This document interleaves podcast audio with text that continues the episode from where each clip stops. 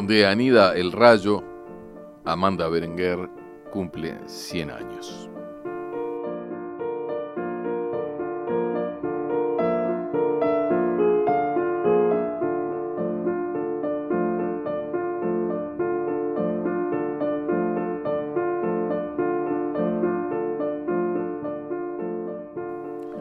Para Amanda Berenguer, 1921-2010, la poesía fue exploración y descubrimiento, más aventura que orden. Su legado es una multifacética producción que abarcó 70 años de publicaciones entre 1940 y 2010, más algunos años de escarceos adolescentes que confiesa así. Caí en amor de Leonardo da Vinci a los 15, caí en claroscuro dulcísimo, en huertos ambiguos, en la sonrisa aleve de la geometría. El Leonardo, el inventor de alas, el amoroso colorista, el matemático escultor, es quien le dio un lema a cumplir, al que la poeta se ciñó, ostinato rigore, ese vigilante autorrigor cuya senda siguen los grandes artistas desde siempre.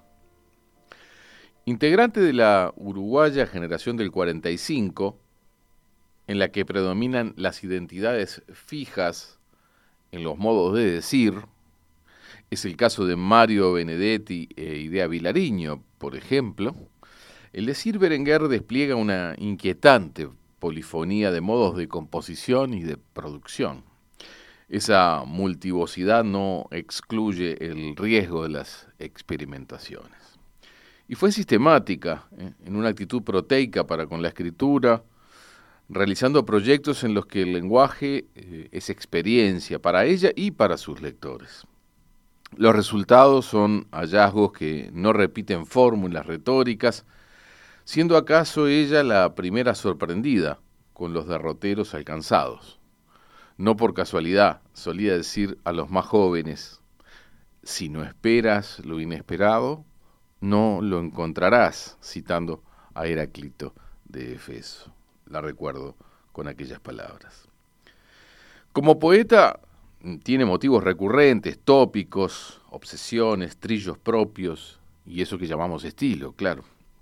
Algunos, por ejemplo, la magia del tiempo, los mitos antiguos y su constelada encarnación cósmica, el viaje inmóvil de la palabra con el que trasciende el mero lenguaje comunicacional, la imaginación de la ciencia, eso que acelera el mundo, y la ciencia de la imaginación, eso que llamamos magia.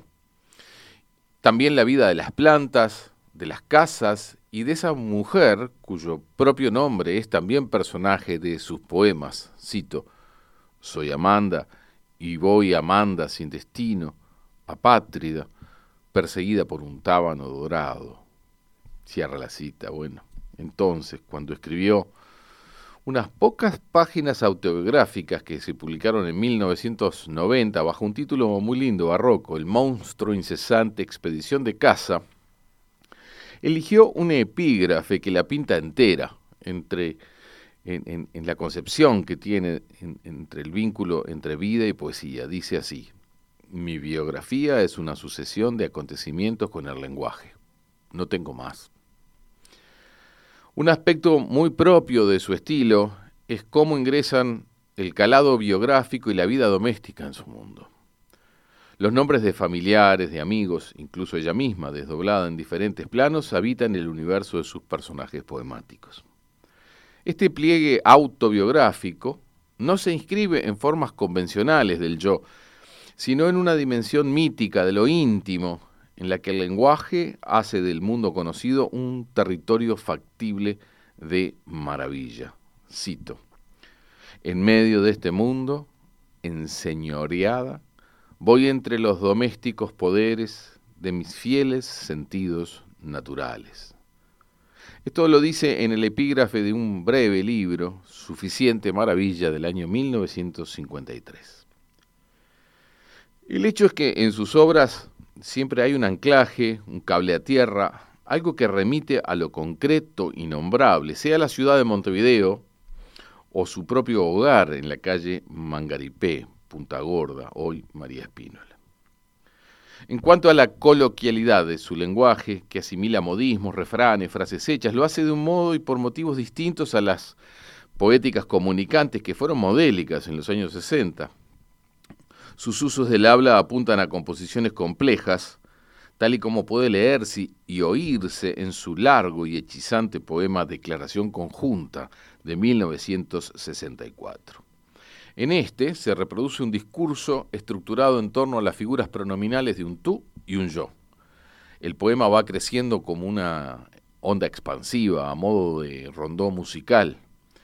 Lo que aplica en ese poema es una estructuración de lógica verbal aditiva, es decir, a partir de un pronombre personal y de un vocativo, por ejemplo, tu viento, yo ojiva, se van agregando los elementos de una extensa cláusula gramatical al sujeto agrega un adjetivo, a este un verbo y luego predicados y también oraciones subordinadas y así sucesivamente.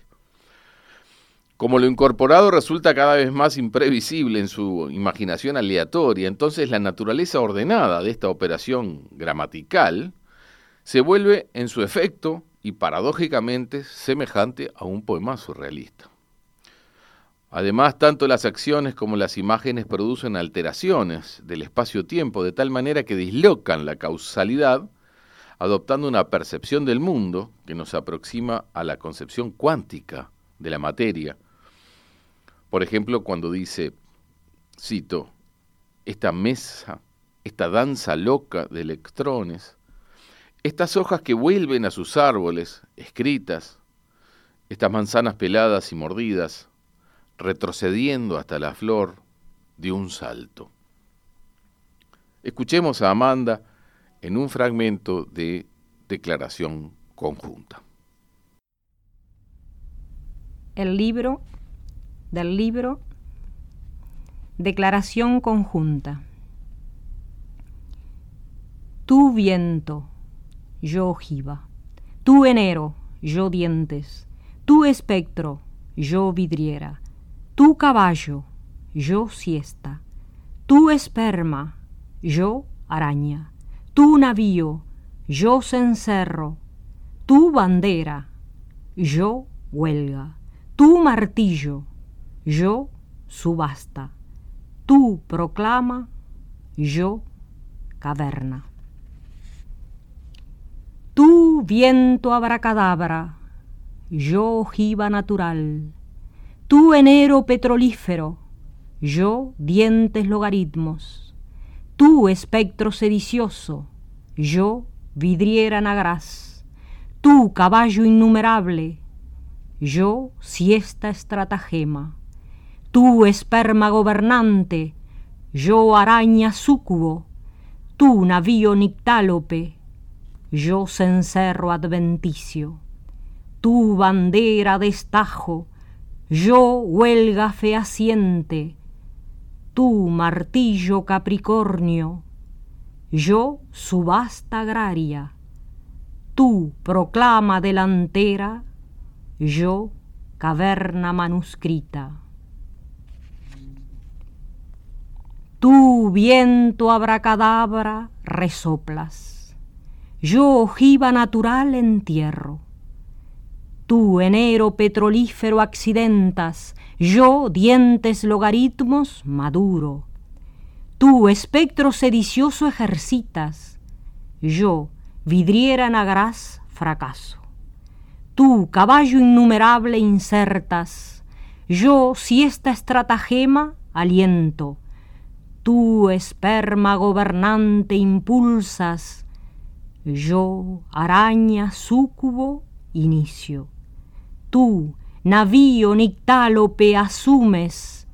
Yo, cencerro adventicio interno, tú, bandera de estajo ultimas. Yo, huelga fehaciente, empollo.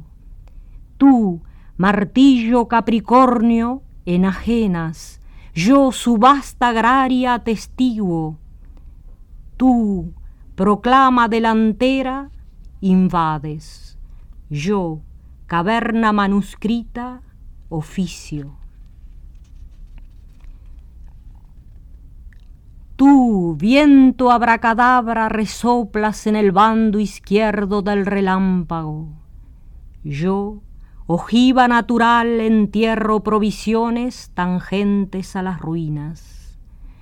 Tú, enero petrolífero, accidentas la presión en una represa humeante. Yo, dientes logaritmos, maduro el vuelo migratorio. Tú, espectro sedicioso, ejercitas órdenes sobre el lomo de los verbos transitivos. Yo, vidriera nagraz, fracaso en multitud de impuestos obligados. Tú, caballo innumerable, insertas un monte fluorescente. Yo, si esta estratagema aliento una granja folicular. Tú, esperma gobernante, impulsa pseudópodos rebeldes. Yo, araña súcubo, inicio la recolección de granadas de mano. Tú, navío nictálope, asumes el tríptico ilusorio como una estrella presente, pasada y futura.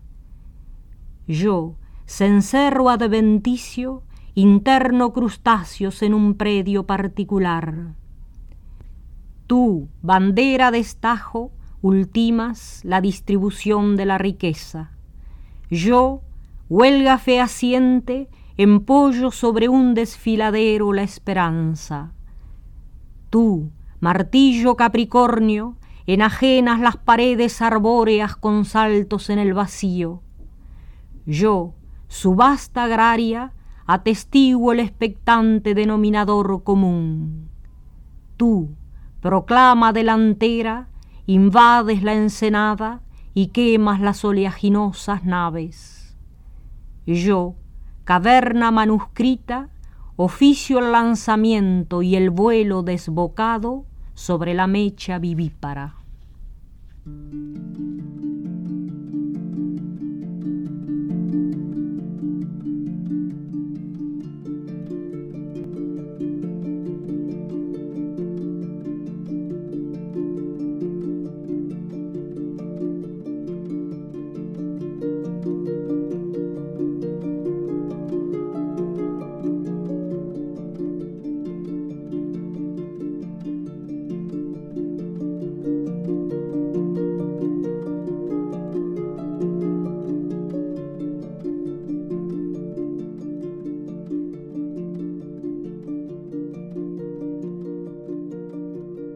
Lo que acabamos de oír es solo la tercera parte de este poema que, siendo tan estructurado, apunta a mostrar en su proliferación el proceso de borramiento de los límites de lo imaginable, haciendo de la palabra el vehículo de una sucesión de imágenes que dan la sensación de que podrían continuar hasta el infinito. Justamente en una entrevista que la poeta Tatiana Oroño le hizo a Amanda, Amanda dice, cito, Lo que pasa es que el infinito me apasiona. Las matemáticas son las que te llevan al infinito. Las matemáticas no tienen fin, la numeración no tiene fin. Las matemáticas me deslumbran, implican la noción de futuro que siempre me cautivó. Esto subraya su clara vocación de conocimiento, y en su poesía comparece la materia como un fenómeno de observación y de estudio, adopta perspectivas desafiantes al interior de sus poemas y de sus libros. Por eso, en una breve introducción a la más completa compilación de su obra, titulada Constelación del Navío del año 2002, Amir Hamed la compara con Sor Juana Inés de la Cruz por su voluntad de episteme en verso. El hecho es que desde su libro El río de 1950 en adelante, la poeta puso distancia a la especulación metafísica, discurrió una década después por una diversidad de campos que, fusionados, lo que hacen es interpelar sobre la fenomenología de la era espacial o atómica, según le gustaba a ella denominarla. Ella sabía que las invenciones de esa nueva era iban a cambiar el mundo de manera cada vez más acelerada, como en efecto ocurrió y sigue ocurriendo. Desde la conciencia de habitar una realidad en veloz transformación, Su registro léxico da cuenta de usos y hábitos tecnológicos que su escritura asimila. Así, por ejemplo, se permite conjugar la imaginación científica con la invención lingüística. Investiga en lo que hoy designamos como multimedialidad, con proyectos precoces al desarrollo de la cibernética finisecular. Es el caso de Circuito Reverberante, un poema performático en que, utilizando diapositivas coloreadas, iba conformando, mediante proyecciones yuxtapuestas, una estructura arbórea a la que se intercalaba música y voz. Al respecto de este eh, experimento, habló con la profesora Ana Moraña en 1990 y le decía lo siguiente, cito, Circuito Reverberante es un extenso poema audiovisual escrito a tres voces, podría tener más, e integrado con poemas gráficos a los que llamo árboles de palabras coloreadas. Se trata de un proceso a nivel de diferentes lenguajes que se vuelve sobre sí mismo, ampliando sus resonancias. Cierra la cita de Amanda. Otro rasgo de estilo muy suyo es superponer experiencias científicas sobre el friso milenario de los más antiguos mitos. Si Platón afirmó que el poeta no es el que escribe en versos, sino quien inventa mitos, Berenguer los convoca en sus textos, los trae desde diferentes épocas, culturas y lenguas, y los territorializa a su vida doméstica, al mundo actual, regido por la robótica cotidiana, y al futuro. De hecho, la suya es una poética jugada más al futuro que al espejo retrovisor de la elegía. Por ejemplo, en Materia Prima, su libro del año 1966, entra de lleno en una estética que hizo impacto en la época comienza a plantear el concepto de una poesía cinética que explica así, cito, Quizá el mundo entero no sea más que una enorme masa cinética, el maravilloso universo en movimiento. Los seres, las cosas se mueven y no se mueven. El movimiento es el eje de lo vivo. Cierra la cita. En ese libro hay dos grandes poemas que confirman lo dicho. Uno es La cinta de Moebius, donde logra que el afuera y el adentro de lo que va diciendo no se diferencien entre sí en forma análoga a lo que ocurre con esa estructura paradójica de la geometría de la que el poema toma el nombre y la forma. El otro es Las nubes magallánicas. Este poema fue comparado por el poeta y ensayista Roberto Echavarren con el poema filosófico Primero Sueño, publicado en 1692 por Sor Juana Inés de la Cruz.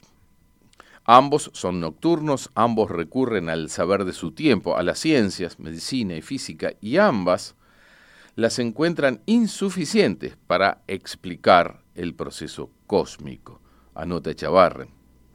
Es a la vez un poema en el que aparece una dimensión no sucesiva del tiempo.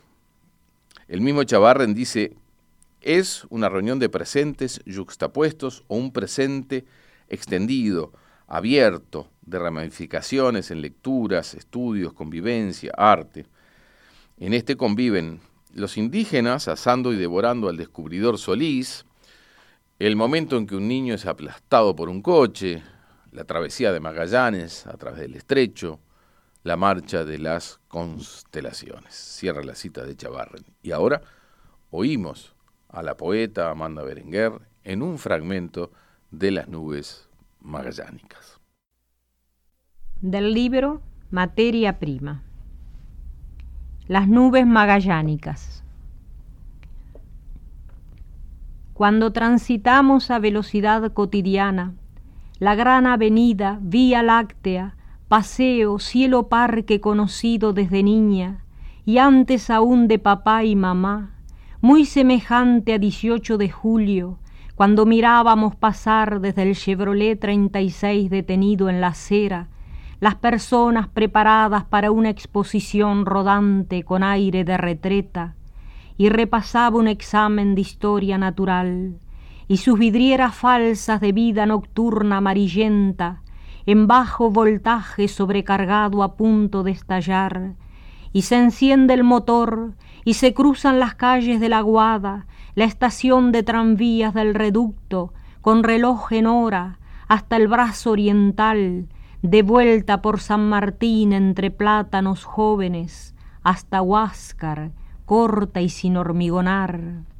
Y cuando llegamos a casa ahora, en otro lado del mapa de la ciudad, en la punta más cerca de un labio del planeta, cuando volvemos a esta turbia, clara circunvalación suburbana, mezclados de yema central y del ruido usurero de un río de plata baja, batiendo contra el murallón de la rambla costanera, o crecido sobre la orilla arenosa, apretando un huevo puesto en pleno vuelo, así, con la cáscara partida, Montevideo derramado por un pájaro, parecido al ave tiempo, del segundo viaje de Simbad. Y cuando es hora de amor y de ladrones en el monte de al lado, o cuando sobre la playa me tiro al agua, entre los crustáceos, al fondo en su elemento, o a un pozo, para desaparecer o morir de otra envergadura, en otro viaje, navegando, surcando, explorando el agua negra, a la pesca de presas de oro prometidas, abierto hasta los tuétanos el tesoro de los antepasados latinos, industriosos y avaros. Quedan someras sobras sobre la mesa tendida, queso para trampas caseras y cebo rancio y lentejas con tocino guisadas, para alimentar los diarios malos entendidos, viejos como el mundo, un plato por otro de carne viva, fría, o trozos dando coletazos, de eso que somos por dentro y no se ve, y emerge a veces en rabiosa pesca mayor, difícil de descuartizar. Aventamos las plumas indemnes, sepultadas, de aves americanas o de indios charrúas, entusiastas asadores de Solís, el descubridor, de este lecho correntoso donde aún desoban las corvinas con cangrejilla, y los delfines maman sin línea directa ningún trono de la tierra, y se enturbia una resaca misionera, colonial. Cuando ocurre un accidente y muere un niño ciclista, aplastado contra el parabrisas asesino del automóvil en Caramurú junto al arroyo, cuando suena el despertador y repica el pulso en las coronarias, cuando me despierto y recuerdo. Alguien está mirando directamente nuestra espalda, el codo pelado, la nuca, las vértebras lumbares, que sólo conocemos por dentro, en el interior del espejo, en la penumbra de una radiografía, o el repliegue astuto de la oreja palpable, o la cara oculta de la luna, observando con una lupa de tiempo, ampliando el espectro en sus fantasmas verdaderos.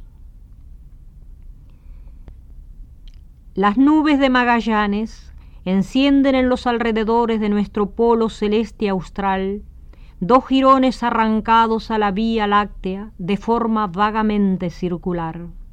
La gran nube se extiende en la constelación de la Dorada, la pequeña nube en la constelación del Tucán. La gran nube contiene estrellas supergigantes azules o rojas, nebulosas gaseosas de emisión, por ejemplo, una de las más luminosas del firmamento, la nebulosa de la tarántula, y cefeidas típicas y polvos absorbentes que no dejan ver las galaxias alejadas. La pequeña nube, en cambio, es transparente. Se descubren puentes de materia retorcidos, formando bucles desplegados a semejanza de tenues ramajes, o estirados al máximo y casi quebrados. Existe un fondo luminoso continuo en las regiones centrales de los grandes cúmulos de galaxias. La difusión es uniforme y granada, más o menos 500 millones por hora de gérmenes de infinito. Ah, entrego parte de un botín de guerra diaria, emprenda por un largo corredor o paso de materia recién descubierto.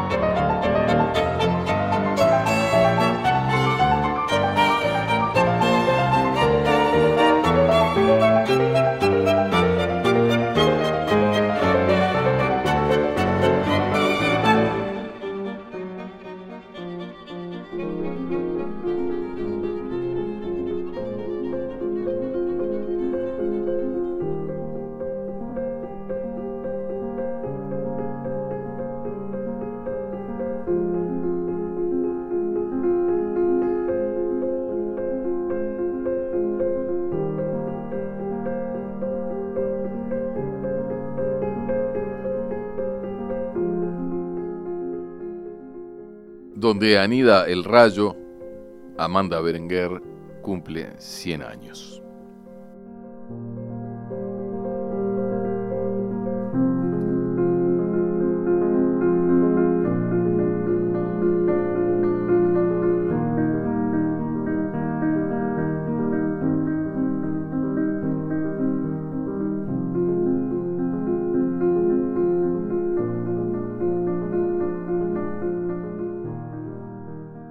En un disco simple titulado Dicciones, publicado por Ayui en 1973, Berenguer comenzó a experimentar con su propia voz, con premisas que se planteó para la lectura. Lo que hizo fue más bien improvisar ante el micrófono. Estaba allí abriendo todo un campo, por entonces prácticamente inédito para el medio poético local latinoamericano, adelantándose a la puesta en voz, una práctica y un concepto que eh, desarrollarían los jóvenes de la generación del 80 después. Amanda siempre lúcida para reflexionar sobre sus prácticas eh, poéticas, dice que esos textos fueron reinventados en la voz, esa es la expresión que usa. Lo explicita en una entrevista con Jorge Ruffinelli, publicada en Marcha en el año 73, y dice lo siguiente. El poema ya estaba escrito y me eché sobre él a decirlo, distorsionarlo, gritarlo, no sé, a inventarlo de nuevo en la voz. La experiencia es directa, improvisada y no puedo repetirla. Es recrear el poema ya escrito en la voz. Si quisiera volver a hacerlo sería diferente. Ninguna versión es igual a otra. Cierra la cita. Es, emocionante escuchar su descripción de este experimento que tituló Dicciones. Los invito a oírla y de inmediato le sigue el poema La Guerra Florida, que, eh, de acuerdo a su título y algunas imágenes, en parte dialoga con el cuento La Noche Boca Arriba de otro gran innovador rioplatense como es Julio Cortázar. Querido escucha, soy Amanda. Apenas puedo explicar esto que he hecho. Fue allá por el invierno de 1970 y lo llamé dicciones. Sé que lo hice buscando la insoslayable comunicación como otra manera de arribar al contacto profundo con los demás. Así, estaba sentada delante del grabador, pensando en ustedes, pero positivamente sola y responsable, tan sola que imaginé formas de dicción diferentes. Utilizaría algunas vocales de modo grave como la A o la O y otras agudas, así la I o la E, y usaría además la estructura silábica para graduar el poderoso significado de las palabras. Las palabras que dan noción de altura, de vuelo, de elevación, serían agudas, y las palabras que bajan y se hunden y se hacen pesadas serían graves. La gravedad es una ley que se cumple. Además, estaba entre un problema fonético y otro significante. A mí me salieron estas dicciones irrepetibles. No puedo hacer dos versiones iguales. Me dejaba llevar por una necesidad, una exigencia de la letra misma, y entraba por una punta del poema y salía por la otra, en un estado parecido a una entrega total y segura, sin vacilaciones, de una sola vez y, como ya dije, irrepetible. Sé que la primera audición desconcierta, quizá hasta moleste, pero le pido a la escucha que me está oyendo que haga la experiencia, por cierto, muy generosa, de escucharlos más de una vez. Muchas gracias. La Guerra Florida. El amor es una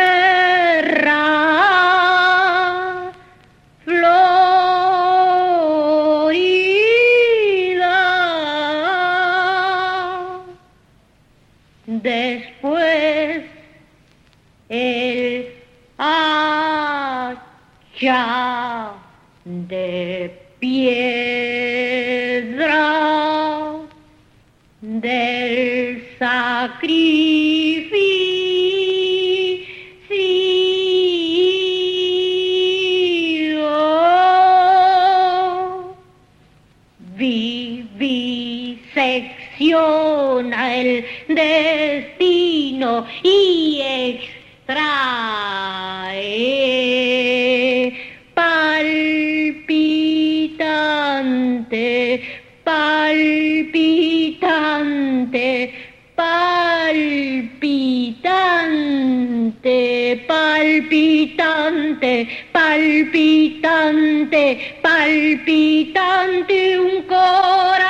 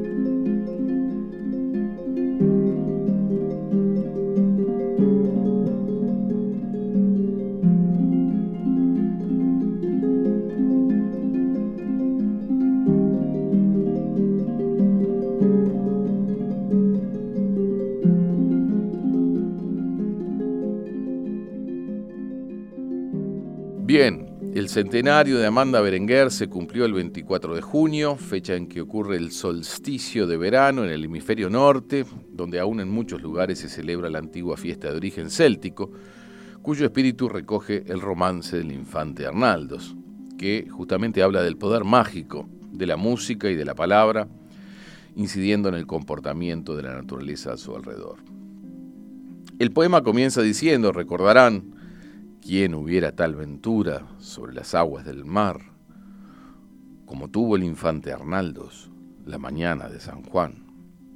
Y termina aún de manera más cómplice cuando el marinero de la nave le dice al infante que si quiere comprender la maravilla de la que ha sido testigo, debe navegar en su misma dimensión y no pedir nada allí parado desde la orilla. Yo no digo mi canción, sino a quien conmigo va.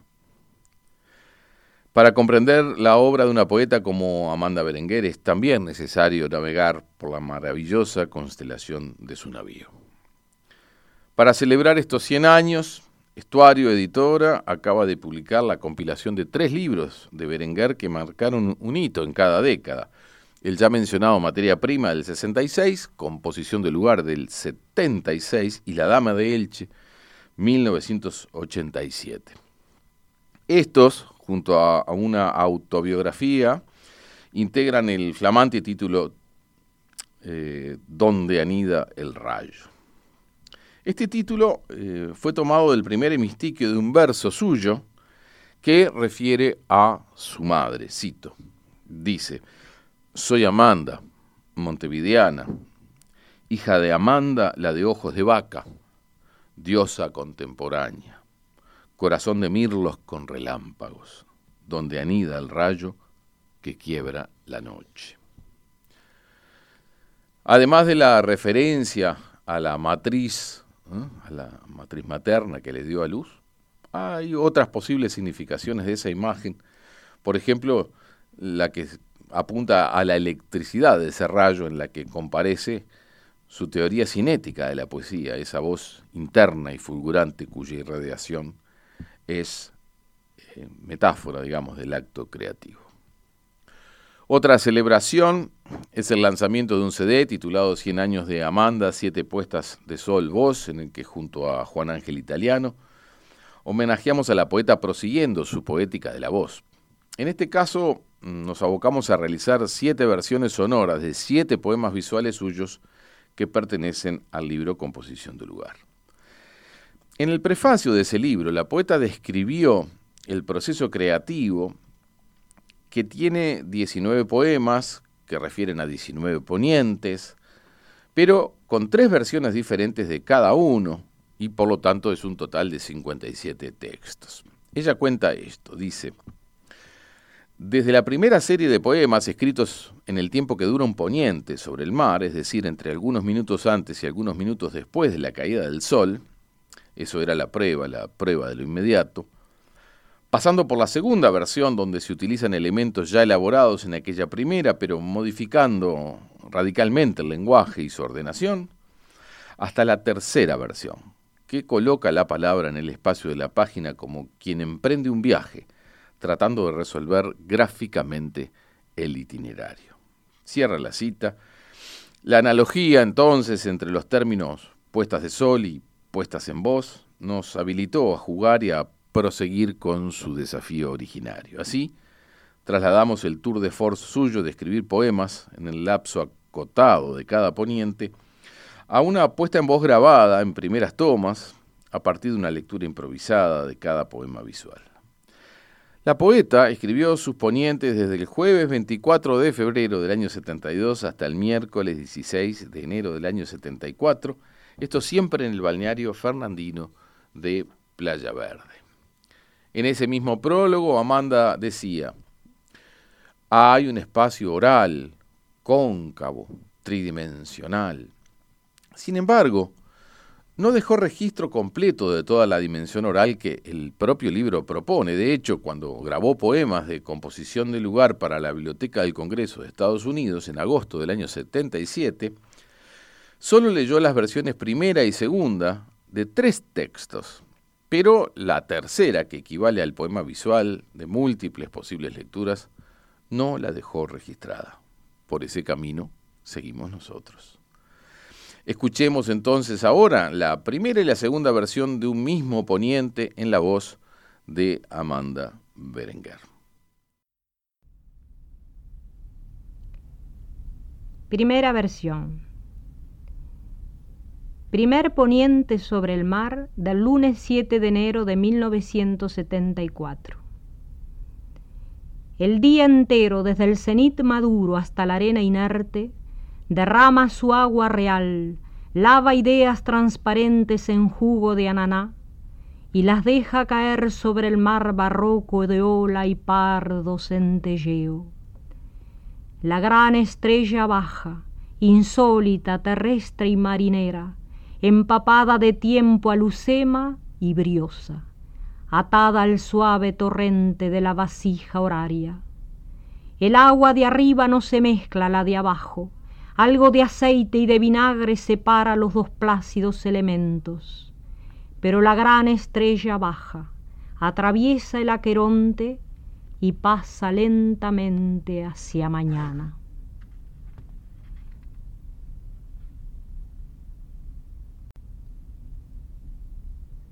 Segunda versión.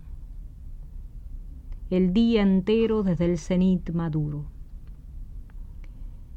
Delante deja expuesta superficie. Enunciación de niveles. Las 20 y 30 horas. El objeto, la intemperie o temperatura del espacio. Suma mente. Solarium inteligente. Detrás, más allá, más inseguro, lejos, auguro pasaje, viaje, vía general hacia solarium antecedente. Y ahora los invito a escuchar la puesta en voz de la tercera versión de ese mismo poema, titulado El día entero sobre el cenit maduro, que Amanda no puso en voz y que, siguiendo sus parámetros de experimentación, llevamos en dos voces a una dimensión fónica.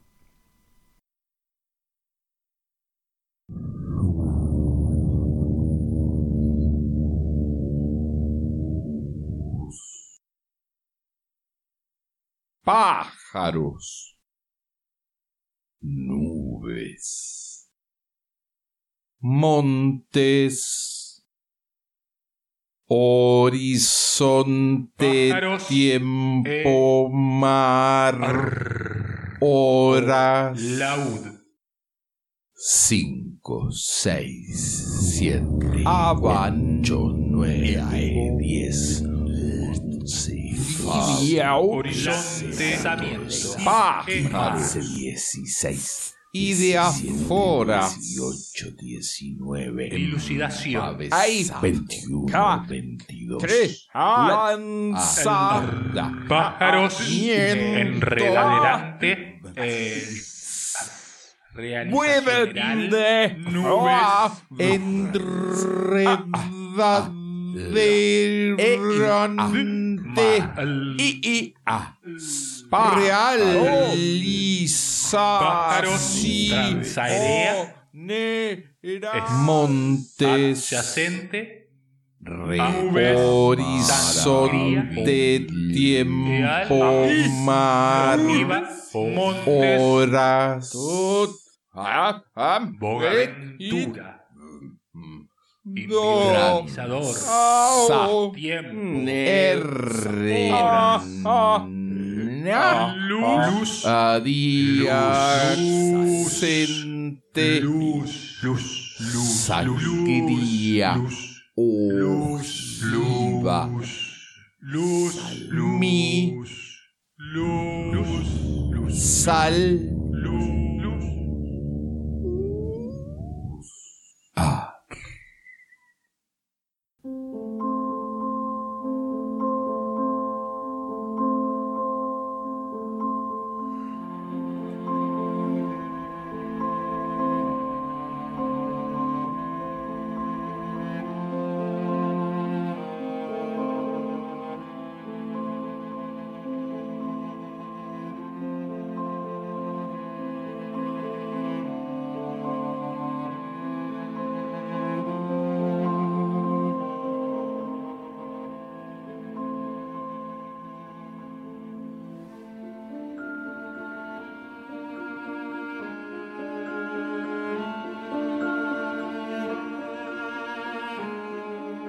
Amanda Berenguer fue una abridora de caminos, una dadora de preguntas y de reflexiones sobre el arte de la poesía. Autodidacta y pensante, consagró su vida al arte de la poesía y a sus 100 años la podemos escuchar diciendo, estoy viva. Y lo está porque aún sigue motivando a los lectores y escuchas a encontrar el asombro y lo inesperado. No estaría completa esta presentación si no hiciéramos referencia un poco a su beta, que podríamos llamar visionaria. En esta beta asume voces oraculares que hablan a través de la suya. Es el caso de la Dama de Elche, inspirada en la escultura ibérica, hallada en Elche en 1897, representante de una de las cinco diosas del arte peninsular del siglo V a.C. Una elegante cabeza con finos rasgos de belleza enigmática están labrados allí en piedra caliza. Al interior del poema, la dama asume un rol de oráculo cuya voz interna habla, pero sin emitir palabra. Desde esa resonancia, la poeta medium ausculta las innumerables voces que le llegan a través de dos grandes discos que cubren sus orejas. Estos eh, son los rodetes en los cuales se solía guardar el cabello de aquellas damas, pero en el poema se los postula como aparatos receptores de sonido, una especie antigua, digamos, de auriculares. El hecho es que por la mente de la dama transcurren las voces y la memoria del universo. Cito, toda la piedra se hizo caverna, oreja resonante, y yo era esa oreja resonante. El otro ejemplo visionario es del largo poema La Estranguladora, de 1998, que publicó junto a un cassette, también publicado por Ayui en ese momento. Allí se deja entrever cómo la voz de las mujeres, que fue referencia para los oráculos antiguos, fue a la vez marginada de los cánones literarios hasta bien entrada la modernidad. En este caso, la palabra de la esfinge del mito egipcio aparece como hija bastarda del tiempo, el ave y de una madre que no comprende muy bien a su propia criatura. Berenguer incorpora también en este poema a su madre Amanda, a su abuela, a sí misma, con el apodo familiar, Mille, y también comparecen las parcas y otros personajes femeninos cuyas acciones tienen la fuerza arrebatadora del misterio. Vamos a despedirnos de este homenaje, este acercamiento a Amanda Berenguer, escuchando los primeros minutos de ese poema en el que desfilan también otras poetas uruguayas como Delmira Agustini y su amiga Marosa Di Giorgio, junto a quienes Amanda integra esa singular línea visionaria que desde el Conde de Lotremón hasta nuestros días caracteriza, por cierto, a la mejor poesía uruguaya.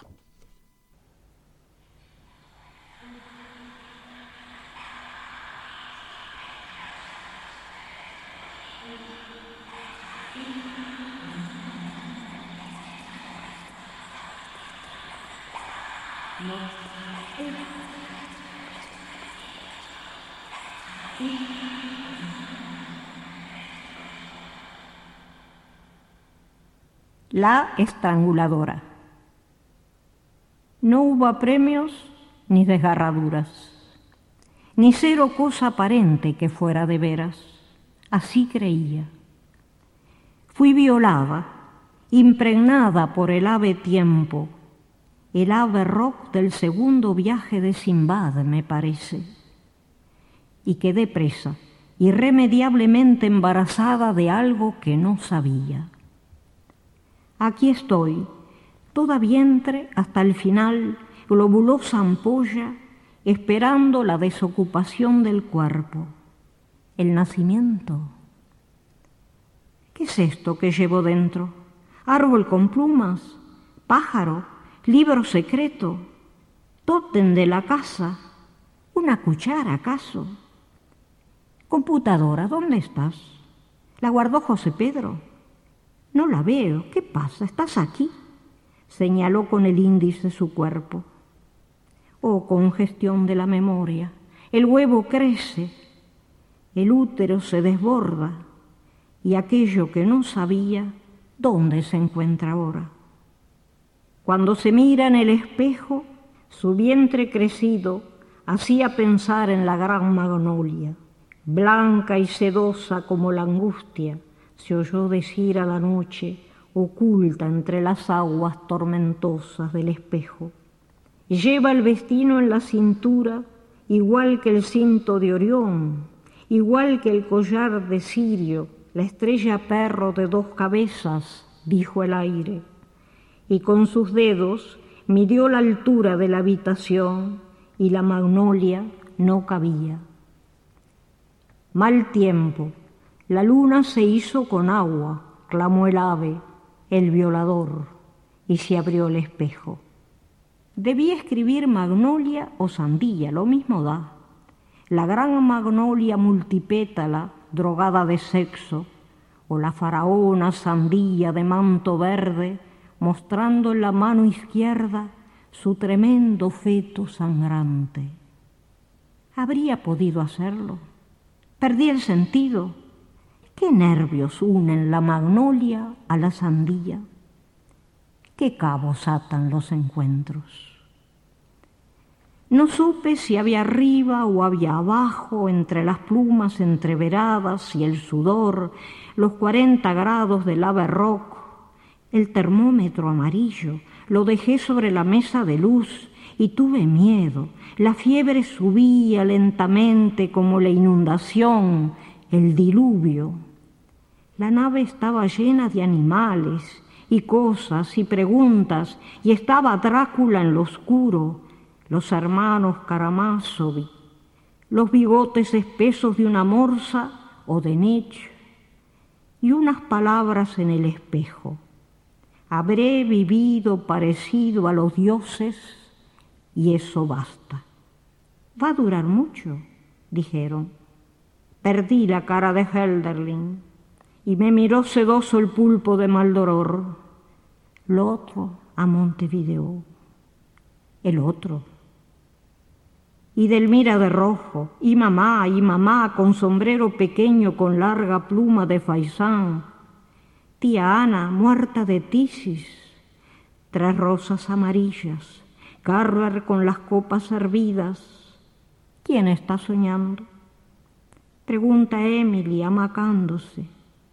Y Marosa con gladiolo, ¿cree usted en los presentimientos?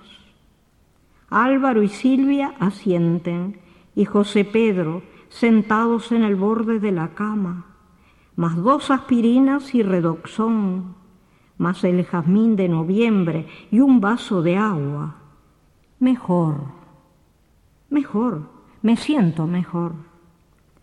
¿Me pueden decir dónde estaba ese pájaro? Saliéndose de sí, el monstruo, pujando desde el primer círculo concéntrico del agua, la magnolia hinchada, el monstruo, la magnolia en el líquido, en la placenta, primera imagen del viaje. Vamos a torcerle el cuello a la esfinge, como mi abuela Pepa sabía hacer con la gallina o el pollo a la hora de cocinar, la cabeza con el pico, ojos y cresta en la mano derecha y el cuerpo en la izquierda, conteniendo las alas.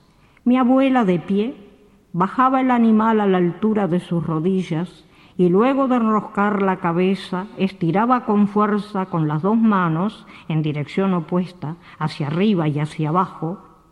Después, con un cuchillo bien afilado, pasa el afilador en bicicleta y su piedra redonda de la que saltan chispas. No afiles las tijeras, Minje. Si está nublado, no lo llames. Si hace sol, trae suerte. Después, hacía un tajo profundo en la nuca del ave, del que manaba sangre a raudales. Y entonces todo se moría aleteando a mi alrededor.